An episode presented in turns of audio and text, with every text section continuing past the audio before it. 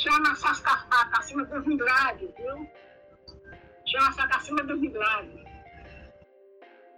Chama essa acima dos milagres. Perfect. Dos milagres. Dos milagres. Você vai na rua para buscar e voltar. E você, você não fica nessa cidade, você vai para outra cidade. Do milagre. Do milagre.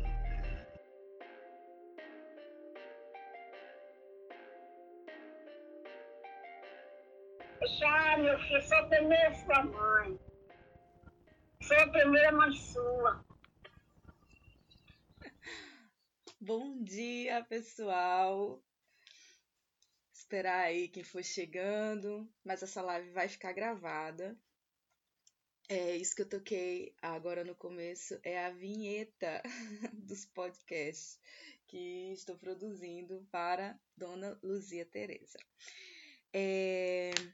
Antes vamos aos agradecimentos né? Quero agradecer é, a fada madrinha desse projeto, que é a Amanda Viana, da companhia Boca de Cena. Se todo projeto tem uma fada madrinha a quem a gente pede a bênção, ela é a, a fada desse projeto. Também quero, quero agradecer a Emily Andrade, que é outra estudiosa da, da dona Luzia Tereza, e também a Luciana Dias, que é também uma grande amiga, colega, que está fazendo seu doutorado em uh, Ciência da Informação, estudando memória e Dona Luzia Tereza.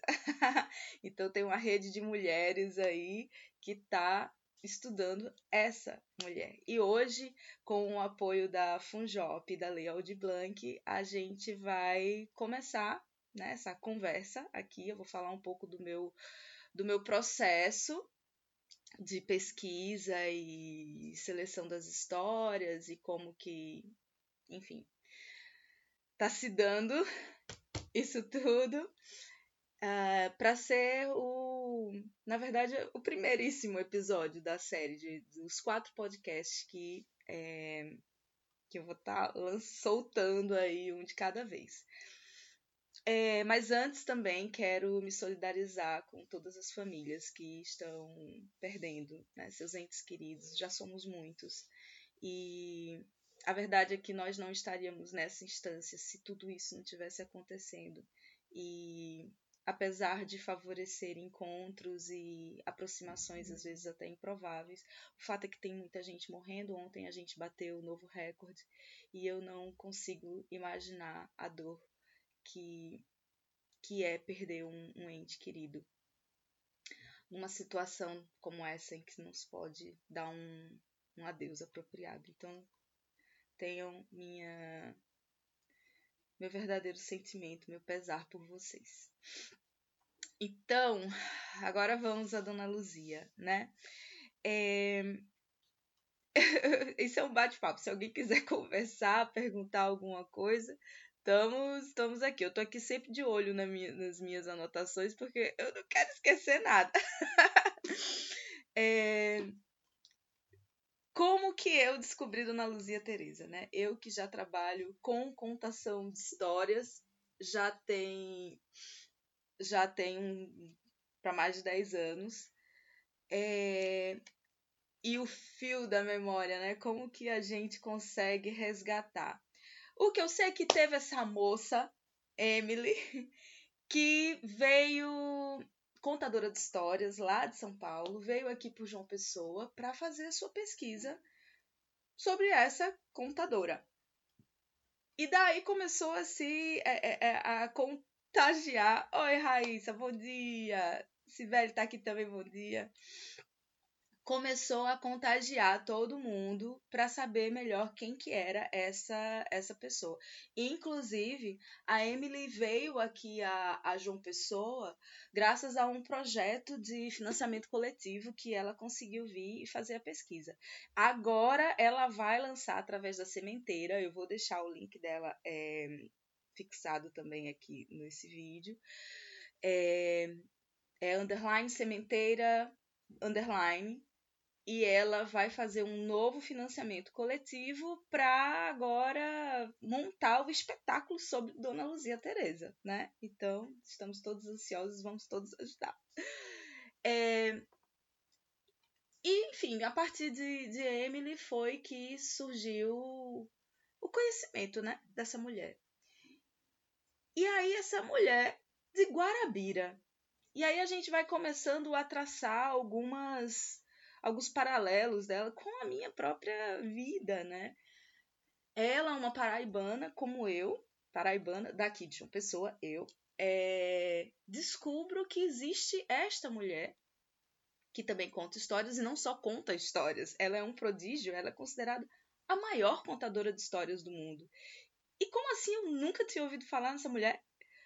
Fiquei muito surpresa e comecei a, a pesquisar. Descobri que ela é de Guarabira, cidade essa de onde a minha família paterna vem. Ali, como ela diz, dos Arrabaldes. Meu pai nasceu em Cuitegi, que é uma cidade próxima, e eu tenho família naquela região até hoje. Eu tenho um primo que é como um irmão, que mora em Pilõezinhos, e minha avó, que tá, ó, para mais de 90 anos, ainda mora lá em Guarabira. Então, eu tenho uma relação com Guarabira é muito próxima, Festa da Luz, né, de, de ir sempre lá. Esse ano não fui, né, mas ano passado estive em Guarabira, adoro, adorava a viagem, Praça dos Pombos, nossa, passei parte da infância ali naquela. Deixa eu dar tchau para vocês, tudo que tô chegando. passei partes da infância visitando é, aquela cidade, me apresentei no teatro da cidade.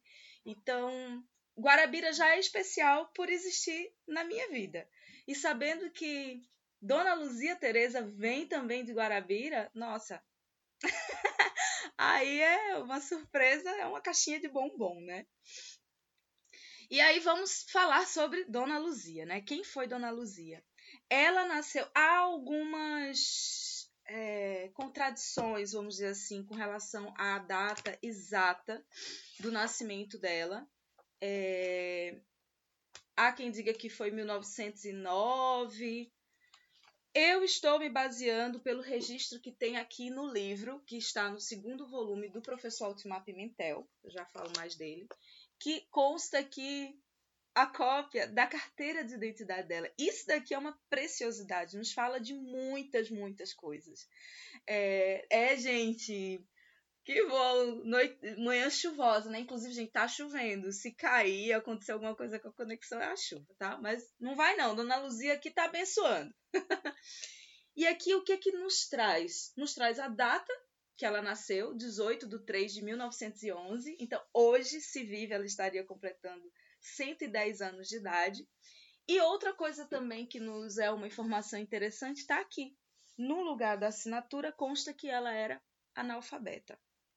Dona Luzia viveu ali por Guarabira até completar é, até completar 25 anos mais ou menos, que é quando ela se casa com esse viúvo que já tinha filhos. Isso é uma informação importante é quando ela muda para a capital e ela mora, constrói a casinha dela junto com, com o marido em Bahia.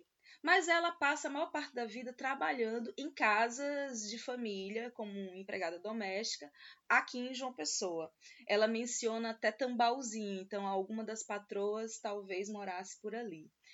É, e ela diz que, que, junto com esse senhor com quem ela casou, ela aprendeu a maioria das histórias que ela que faz parte do repertório dela, de 242 histórias. E olha, eu vou dizer uma coisa, eu não estou aqui com meu livro de fábulas, mas sabe as fábulas de Esopo, Raposa e as Uvas, são fábulas assim curtinhas? Pois é ela não sabia história curtinha. Quando a gente vai folhear aqui nos volumes, são histórias de sete páginas, oito, nove, dez páginas. É impressionante a memória que essa mulher tinha. Então, saber de cor 242 histórias, histórias tão extensas, com tantos idas e vindas, sabe, muitos reveses, é impressionante. É claro que quando a gente começa a estudar essas histórias de um ponto de vista mais técnico, é, a gente percebe que muitas delas há interseções, como há, né? Mas ainda assim, cada história tem o seu percurso que é bastante único, né? Então, então muito interessante. Aí tinha esse grupo de pesquisa de cultura popular lá do NUP, é, da Universidade Federal da Paraíba, UFPB, que, que inclusive existe, está lá, tá muito, muitas das pesquisas do NUP estão lá, eu não consegui acessar porque pandemia. Mas assim que isso tudo passar, mal posso esperar para chegar lá e conseguir o máximo da vozinha de Dona Luzia. Porque é o que nós temos dela. Nós temos registros em fotos que estão aqui nas, nas edições. Nós temos os registros em áudio, né? Como eu consegui com Emily uns pedacinhos para colocar na vinheta. Mas até onde eu sei, a gente não tem vídeo, porque também na década de 70, 80 não era costume também, era um recurso mais caro e, e difícil de conseguir, né? Mas eu consegui, através de um aplicativo, fazer Dona Luzia Tereza mexer. uh, pelo, pelo aplicativo MyHeritage. Então tá lá. Se vocês não viram, vão no meu feed. E pra mim foi uma emoção ver a minha bichinha mexendo. Ai, que coisa boa. Imagina conseguir ver aqueles olhinhos mexendo, nem que seja por breves instantes. É, nossa, para mim foi emocionante ver aquilo. Mas então, é... então esse pessoal estava pesquisando, encontraram Dona Luzia e começaram a gravar um, gravar dois, gravar três. E a mulher não parava de contar a história. Então se pregaram nela. Foram dois anos intensos de coleta de, de histórias. Entretanto, isso já no finalzinho da vida dela, eles não não se separaram dela, vamos dizer assim, ao longo dos últimos seis anos de vida dela. Ela nesse finalzinho, o que que acontece, né? Para a gente também entender talvez até algumas ênfases, escolhas nas histórias que quando a gente conhece a história dela e a gente vai lendo, né, as histórias, a gente começa a perceber que talvez haja algumas alguns paralelos mesmo. Claro que claro que na, as histórias estão aí há milhares de anos e elas, deixa eu dar Oi, vocês estão entrando, sejam bem-vindos. é... Claro que quando a gente conta uma história, porque aquela história reverberou na gente de alguma forma, pelo menos é assim que eu acredito. É... E aí tem alguns elementos que eu acho que estão traduzidos nas histórias que fazem muito parte da vida dela. É... Um deles foi inclusive a Emily que trouxe numa live é, em que ela falou de Dona Luzia, que era a questão da casa. É impressionante como esse lugar da casa está muito presente de ganhar ou perder a casa, né? E o que acontece é que ela construiu essa casa junto com esse senhor. Ele morre primeiro que ela e ela é expulsa do casebre dela pelos pelos enteados, né? Pelos filhos desse desse, desse senhor o que causa a ela grande desgosto. Ela sempre se refere a uma entrevista com ela no primeiro volume, que é esse daqui. Há uma entrevista com ela em algumas alguns momentos. Ela diz que sacudiram as coisas dela toda na rua e esses enteados. Isso é horrível, né? Fazer isso com uma idosa já é nojento. Mas isso marca ela de uma forma muito, muito, muito pesada assim dentro.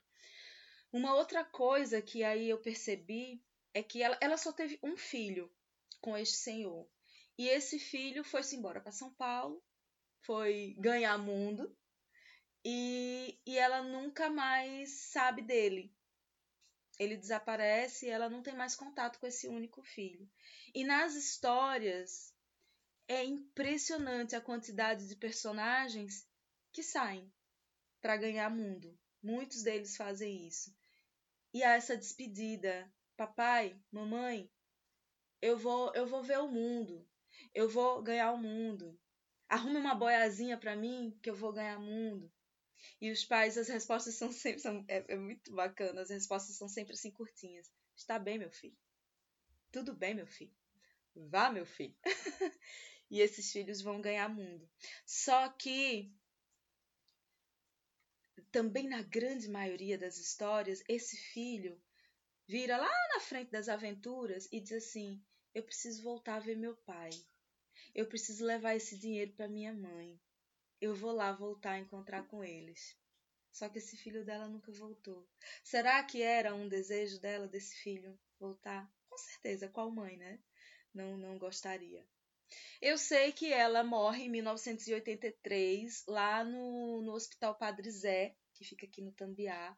Uh, diz que ela, enquanto esteve internada, Uh, foi a festa da enfermaria, diz que contou muitas histórias, alegrou aí aos médicos e enfermeiros, uh, mas ela, ela, ela falece, né? ela se encanta, ela se estabelece, como ela fala muito nas histórias, lá no Hospital Padre Zé. E aí agora eu queria falar um pouquinho desse repertório dela, né? Tem uma preciosidade dessa pesquisa do professor Altimar Pimentel que, que é o seguinte: no final de cada um dos volumes, ele vai trazer. Deixe-me achar aqui para falar bem direitinho para vocês. Ele, ele faz aqui, tem umas notas, e olha, eu vou te dizer, as notas são um, um comentário inteiro à parte. assim. Ele vai fazer todo um eles fizeram uma coisa incrível. Eles fazem todo um rastreamento dessas histórias, as ocorrências dela ao longo do tempo e dos lugares. Então tem história que eles vão perceber características de histórias que estão aí no mundo há mais de dois mil anos. É ou não é rico? E, gente, eu, desculpa, eu sou apaixonada, então tenho que contaminar vocês com a minha paixão também. Mas é. E aí existe um sistema de classificação dos contos, que é o Arne Thompson, é, que vai separar as histórias entre histórias de contos de fadas, de ajudas sobrenaturais ou religiosas, ou anedotas de ogros gigantes ou demônios. Então, há essa classificação. E todas essas histórias de Dona Luzia que estão nesses três volumes estão classificadas mais ou menos nesses eixos que seguem esse sistema, o, o AT. Então, é, eu pensei em. Claro, gente, não dá para fazer as 242 histórias. Quem sabe um projeto aí para frente. Mas eu decidi é, fazer uma seleção dividindo esse projeto em quatro eixos temáticos, que serão o eixo das, dos, das fábulas, né? Sabendo que fábula é quando os animais adquirem uma voz, né? É, humana e traz em si características humanas, então essas são as fábulas. Ela tem o seu fabulário, e o primeiro episódio, que vai logo, logo mais ao ar, eu vou divulgar aqui também no Instagram, são as fábulas. Uh, também vou, vou trazer as fadas, né, as fadas, as feiticeiras, então vai ser um episódio dedicado a esses entes mágicos. Haverá também um episódio sobre esse, o mundo fantástico, sabendo que o, o, as histórias fantásticas são aquelas em que há uma ajuda sobrenatural, mas que não vem necessariamente da figura da fada ou da feiticeira ou da bruxa, né? Não, não existe essas essas figuras. Mas coisas fantásticas acontecem. Um bom exemplo é, por exemplo, João e o pé de feijão. João recebe feijões mágicos, a mãe sacode fora no terreiro e os feijões magicamente, fantasticamente é, crescem. E a gente tinha que ter história de medo, né? Porque tem que ter. então, um também dos episódios, completando esse quarteto, uh, vai ser as histórias de medo. E tem umas muito boas, gente. Ai, eu tô, tô com dificuldade de escolher. Mas serão esses quatro eixos: as, um, as fábulas, as fadas, o fantástico e o medo em Dona, nesse mundo de Dona Luzia Teresa. É, e aí, ainda falando uh, das histórias, né? A gente tem que pensar, vamos situar agora as histórias, né? A gente sabe que essas histórias, elas vêm nos acompanhando há milhares de anos, né? Milhares, milhares de anos. Deixa eu dar, continuar dando oi aqui. Oi para vocês que estão entrando. é... Essas histórias nos acompanham há milhares de anos e algumas vão mudando, né, ao longo do tempo. As suas, as suas estruturas é, vão, as suas estruturas vão, sendo, vão permanecendo, né, ao longo do tempo, mas conforme a sociedade vai evoluindo, seja por questões culturais, seja por interesses políticos, né, a gente vê muito isso também. É, a gente vê que a Igreja Católica, por exemplo, se apropriou de muitas histórias, né, para poder é, se inserir dentro da, desse imaginário do povo, mas isso é uma outra história. É, então isso é, uma, isso é um padrão que acontece. E, inclusive a gente tem uma máxima das contadoras de histórias que, que vocês certamente já devem ter ouvido, que é quem conta um conto aumenta um ponto, né? E aí, é, dessas 242 histórias, existem histórias que elas estão assim. Elas são muito boas, elas são muito boas e, e possíveis de serem contadas tal e qual, como estão aqui. Mas existem outras histórias que elas são, ainda assim, são muito boas. Todas são muito boas, viu, minha gente? A, a bicha era competente, viu? A, e, e diz que uh, os relatos dos pesquisadores que ela era uma senhorinha assim, pequenininha, franzina, mas que quando contava, aqueles braços dela gesticulavam e ela tomava um corpo. Imagina, ai, que maravilha deve ter sido ouvir as histórias dela. Mas aí o que, que acontece? É, dentro dessas, de algumas dessas histórias, há algumas passagens que no nosso mundo hoje, 2021, não cabe mais. Não dá mais para contar, sabe? E existem outras ainda que são muito boas. Tipo assim, sabe uma história muito boa? Muito bem arranjadinha, muito bem armada, muito bem concatenados os fatos todos. Mas aí vem um desfecho impossível de ser contado em 2021.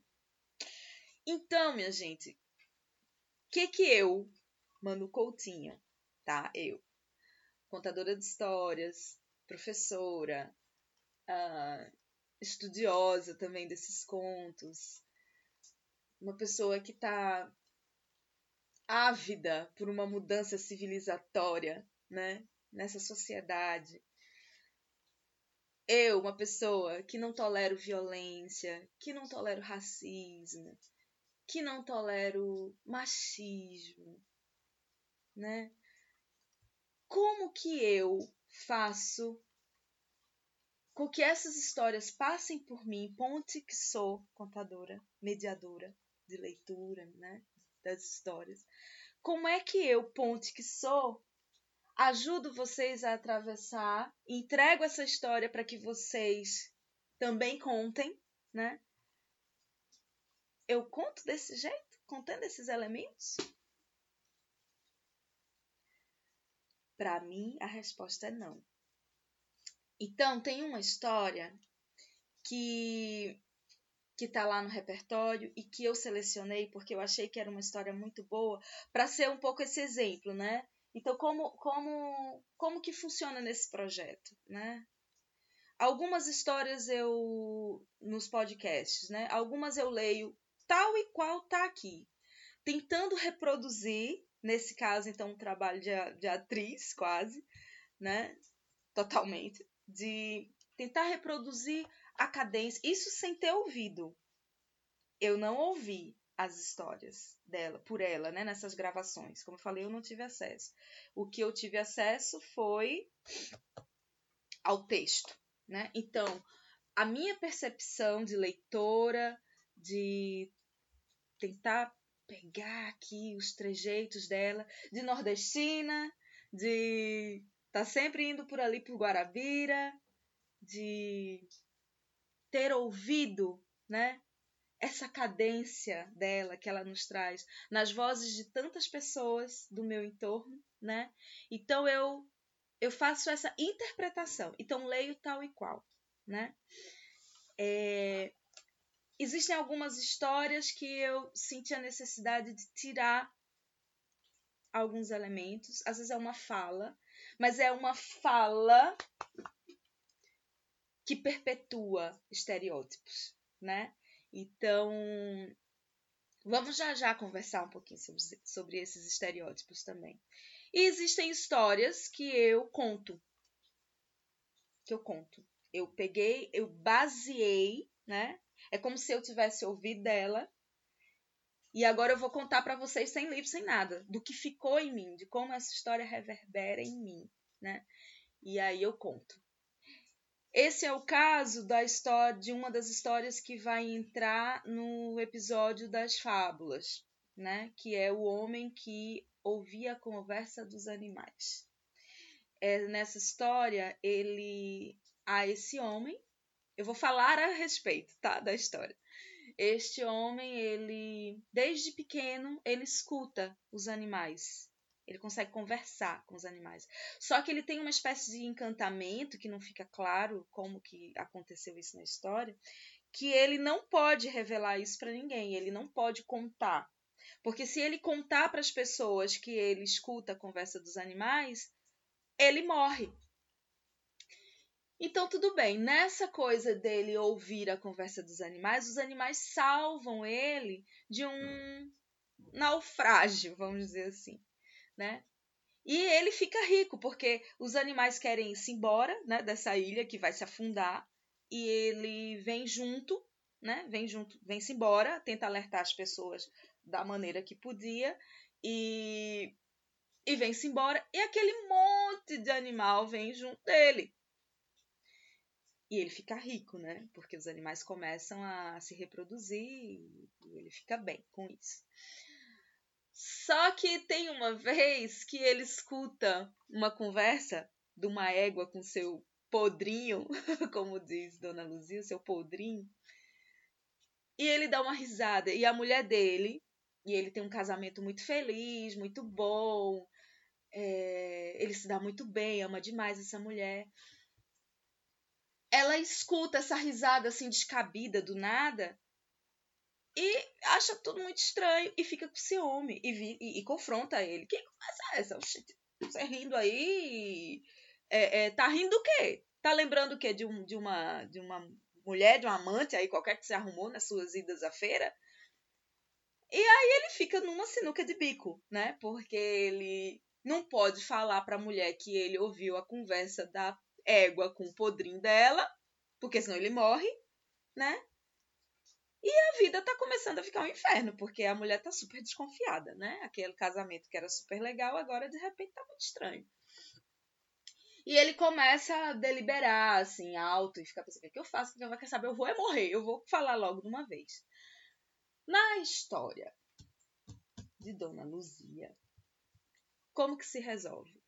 É, ele tá lá, deitado na esteira, dizendo: Eu vou morrer, eu vou deitar aqui já para morrer, eu vou contar para ela que eu escuto mesmo a conversa mas porque a vida assim não dá mais, não dá mais jeito. E aí chega um galo e fala para ele assim: Ô meu patrão, engraçado, tem muito, tem muito isso nas histórias dela.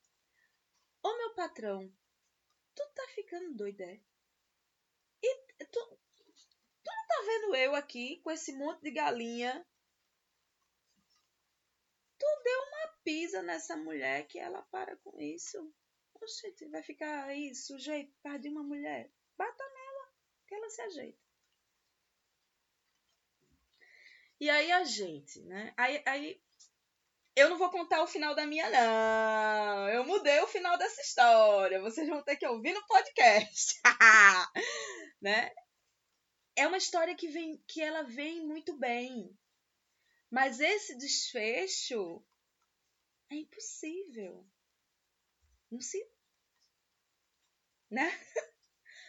E, e, as minhas reações eu devia estar tá fazendo assim, vídeos reacts, porque eu, eu tô lendo, aí eu faço, opa, essa é boa. Aí eu vou bem empolgada, e daqui a pouco faço, não!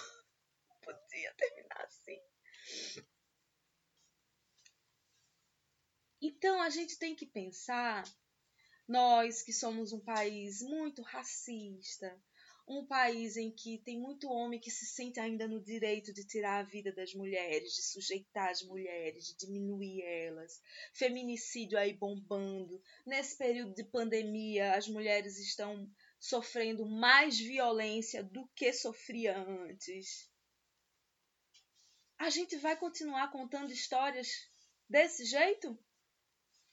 Com esse tipo de desfecho? Não dá. Não dá para contar. Outra coisa, assim, que eu percebo muito. E, gente, a gente tem que situar no tempo, tá? Não é para ficar com raiva da bichinha, não, porque, né? 1911, minha gente. Sabe, vivendo ali num, naquele entorno. O, o prodígio dela foi teste da memória, né? E ter nos trazido essas histórias apesar apesar desses desses encaixes mal né, mal dados aí, complicados. Mas tá também no nosso papel fazer essa reflexão crítica. Se a história é boa, mas tem alguma coisa complicada, como que passa por mim? Qual é o filtro que eu tenho? a sociedade não, não se move para frente, então se ela se move para frente, ela, ela tem que ir passando por esses filtros e tem que ir ficando o que é bom, né? Então, assim, a gente percebe que tudo que é negativo, ruim, é preto. Então é um bode preto, é aquele negro que veio e bateu. Tem umas coisas assim muito complicadas, sabe? E tudo que é bom, cândido, tudo que é angelical, tudo que é merecedor de bênçãos é aquela menina alva bonita, do olho azul. Aquela menina tão bonita. Olha, isso aparece muito, minha gente, nas histórias. Muito, muito, muito, muito, muito aquela menina alva, bonita, a ovelha negra, né? E isso a gente vai perceber no nosso vocabulário como ovelha negra, né? Então, às vezes, aí as pessoas vão dizer assim: isso é mimimi. Gente, não é mimimi. Não é mimimi para menina alva, bonita, olho azul, né? Para ela não é. Porque ela não precisou fazer nada, esforço nenhum. Ninguém faz esforço nenhum para ter o olho azul, né?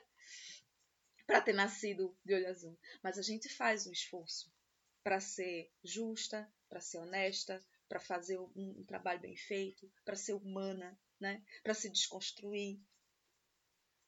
Então, eu acho que então, gente, é assim, para quem tem acesso as, aos livros né, do professor Altimar Pimentel com as histórias e que senti falta na minha narração, né, da porque aí a gente tem essa diferença entre ler e contar, né? Uma coisa é ler, mesmo que eu esteja com livros infantis. Uma coisa é ler, outra coisa é contar. Então, se você teve acesso e sentir falta de algumas dessas passagens, não passarão comigo. Não vai dar. Eu não, não vou. Nesse projeto não haverá, certo? É, essas, essas passagens. Então, é isso. Eu, eu fiquei um pouco, um tempo ainda debatendo. Ai, meu Deus, como que eu vou fazer jus? Será que eu vou estar tá traindo a memória de Dona Lucia? Mas eu acho que aí eu, aí eu me pacifiquei dentro do próprio universo do contador de histórias, que é esse que eu já falei. Quem conta um conto aumenta um ponto, né? Eu vou continuar contando. Veio, chegou para mim através dela. Muitas histórias eu não conhecia. Muitas há interseções. A gente vai ver, por exemplo, o motivo da gata borralheira é um motivo universal que aparece em várias histórias. Tem uma muito boa, muito boa, que vai estar tá no, no, nesse projeto, no podcast das fadas, que é o do, o do o do feiticeiro. E há uma série, ao longo da história, há uma série de metamorfoses que, gente, esse essa característica dessa história tem registro no Panchatranta, sabe? Então, em, em, em, nas Mil e Uma Noites também aparece. Como que essas histórias atravessaram oceanos? Como que essa história chegou em Dona Luzia, lá nos arrabaldes de Guarabira, como ela fala, né? Então eu acho que a gente tem que continuar contando, porque é um patrimônio da humanidade. Começa lá na Índia, começa né, lá nas Arábias e vai atravessando os tempos e veio nas caravelas e chegou para a gente até hoje. Tem muita tem muitas outras histórias que contam. E o fato de que hoje eu decido contar essas histórias tirando, né, essas os racismos, os feminicídios, né, as, as violências assim, que não interferem nada na estrutura da história, também, a meu ver, é um encadeamento histórico de história da humanidade. Né? Então é como eu como eu me pacifiquei. E conversei muito, minha gente. Conversei muito com Luciana Dias, que está aqui comigo, que está trabalhando memória, né? Teve, chorei muito no ombro, falei muito com Emily sobre isso, falei muito com Amanda, que são pessoas que eu já vou colocar aqui na reta. Eu vou querer fazer live com vocês, viu? Pra gente conversar mais sobre esses aspectos de Dona Luzia. É... E, gente, Luzia narra sua época, suas histórias cheias de imaginação. Ela é fabulosa. Ela é, ela é. E quando a gente conta ela, a gente também estabelece. É, está, né? Ela se faz presente na voz, assim, de tantas mulheres que compartilharam essas histórias. Nesse meio rural, como também compartilhei esses dias, que foi onde, né, as histórias tiveram a Amanda, é, ó, é só uma mulher tudo é demais. é, onde essas histórias encontraram terreno fértil, né? Eu, eu, tive algumas alunas que passaram a infância, alunas de contação de histórias, que passaram a sua infância é, nesse meio rural e falam: ah, nas debulhas de milho, nas debulhas de feijão, nas noites de lua cheia, lá no terreiro, né? Esperando a brisa chegar para a gente poder ir dormir, a gente ficava tudo ouvindo história que vovô contava, que minha tia contava, que tinha uma senhora lá na rua que contava, né? Então, gente, e, ah, isso é precioso demais, isso é precioso demais. E eu acho que a gente não deveria perder isso, não. É, com, o, com, essa coisa da migração, né, das pessoas saindo muito do, do meio rural aqui para a zona urbana, é, a gente vê as histórias retornando dentro da escola. E aí a gente tem a figura do, do professor contador de histórias, né?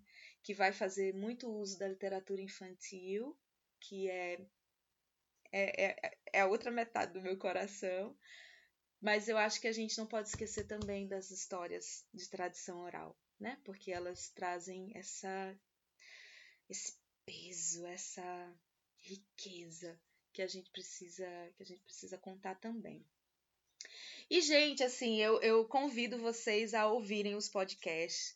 É, vocês vão ver que tem umas expressões que são, ai, são tão típicas de Dona Luzia, que são, é como eu falei, uma caixinha de bombom. Cada uma é um bombonzinho que a gente vai tirando ali de dentro. Que é, tem hora que ela fala assim, usa Rabaldo. Eu já falei um monte de Rabaldo. Eu vou, inclusive, acho que agregar Rabaldo no meu vocabulário. Que é tudo que tá ali nas cercanias, né? Ela vai falar... Gente, Filismina. De vez em quando aparece Filismina na história. Eu queria saber quem foi Filismina, minha gente. Ai, que parece. E é, é legal que, assim, os personagens dessas histórias, nem todos têm um nome. Nome, nome, né? Aí ela tá contando aí e fala assim. Aí ele foi lá e chamou ela. Ô, fulana! Ô, fulano! E lá vai fulano. Outra coisa que é muito legal, assim, que é quando o encanto, né, se dá, tipo, a carruagem se transformou, na abóbora se transformou em carruagem, por exemplo. Aí ela fala assim, aí estabeleceu. Eu adoro esse estabeleceu. Muitos, muita coisa se estabelece aqui ao longo desses três desses três volumes. Então, gente, ah, eu, eu espero honrar mesmo a memória de Dona Luzia.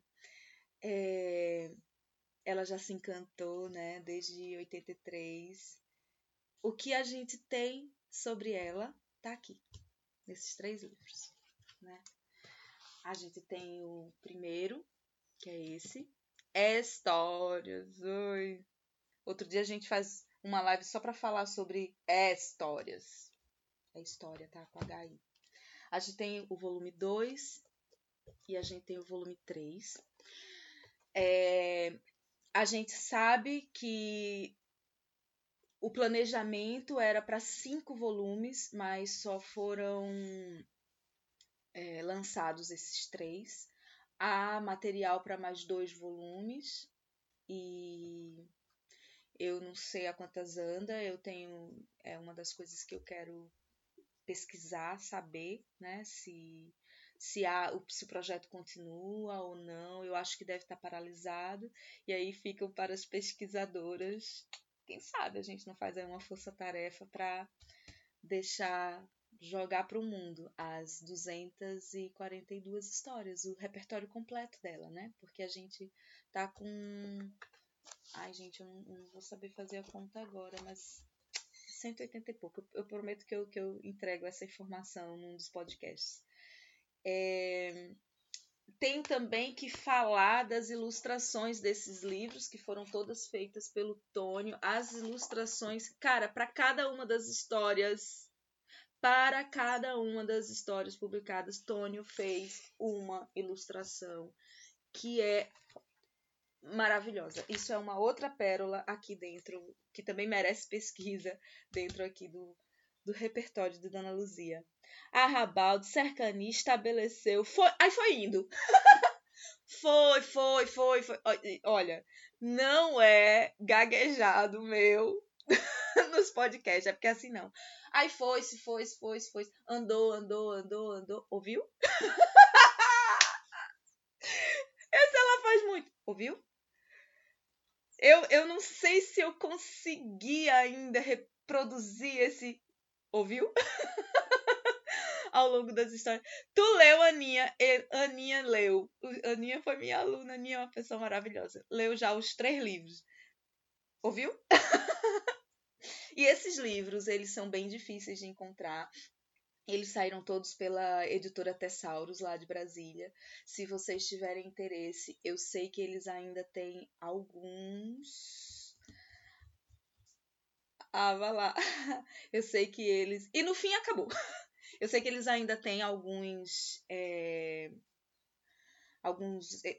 Alguns livros lá com eles, então eu acho que se você tiver muito interesse, liga lá na editora Tessauros que eles mandam para vocês. Foi assim que eu consegui.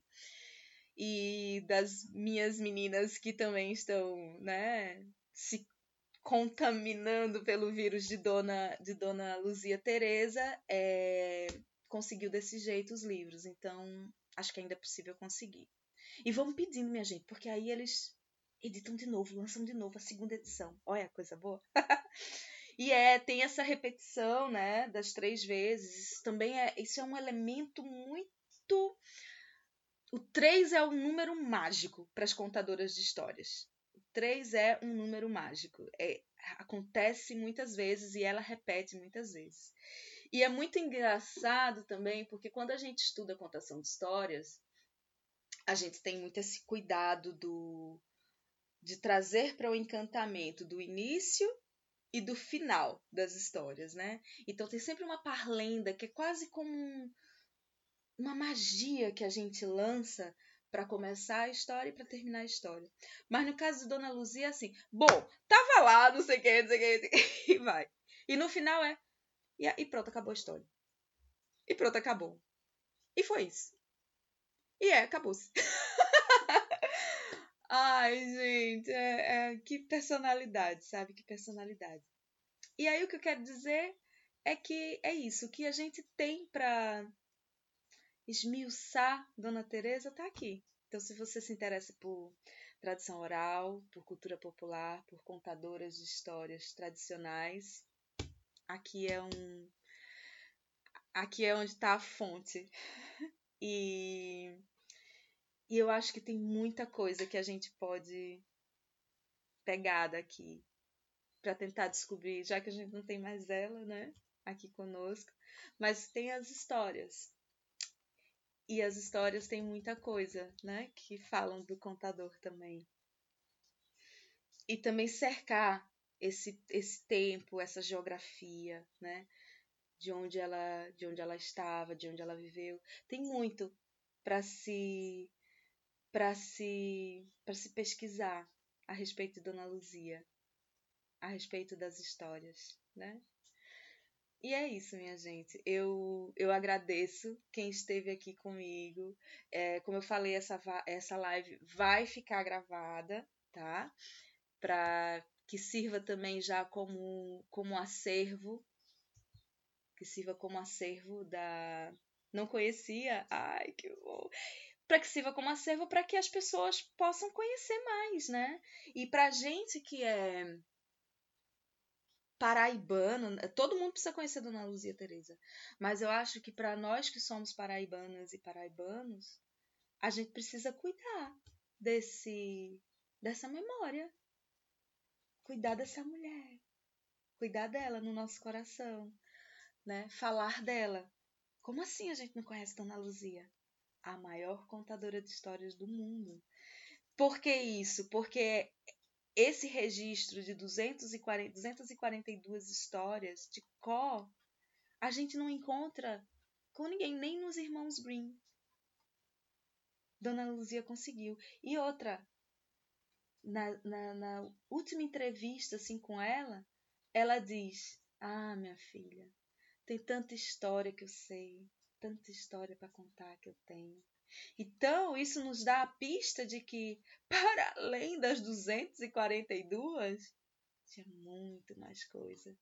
Tinha muito mais história que se encantou junto dela. Então, Amanda, bem-vinda. Já lhe convidei para fazer live aqui comigo, viu? Tá convidada já. e já falei que você foi a, a fada madrinha desse projeto. Então, minha gente, é isso. Vamos conhecer Dona Luzia, vamos ouvir as histórias dela. Faço novamente o convite para que vocês é, escutem os podcasts. Eu vou lançando eles aos poucos. Hoje já sai o primeiro. Eu vou divulgar aqui no Instagram. Essa live está sendo gravada, então ela também é, será um episódio desse podcast do Dona Luzia. É, agradeço mais uma vez, o nosso tempo aqui está se acabando. E vou. Chama essa cacimba dos milagres. Fico por aqui, gente. Muito obrigada por terem estado aqui comigo. Vai ficar gravado.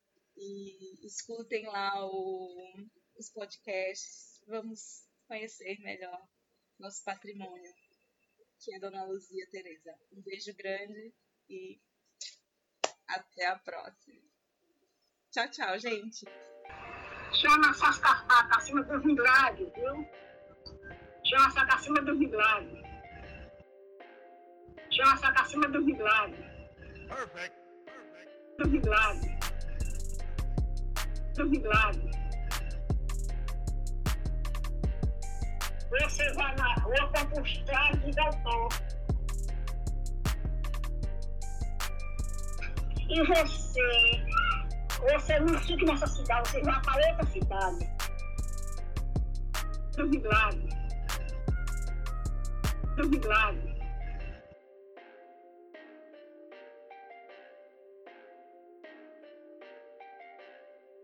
Já, meu filho, sou a primeira sua mãe. Sou a primeira mãe sua.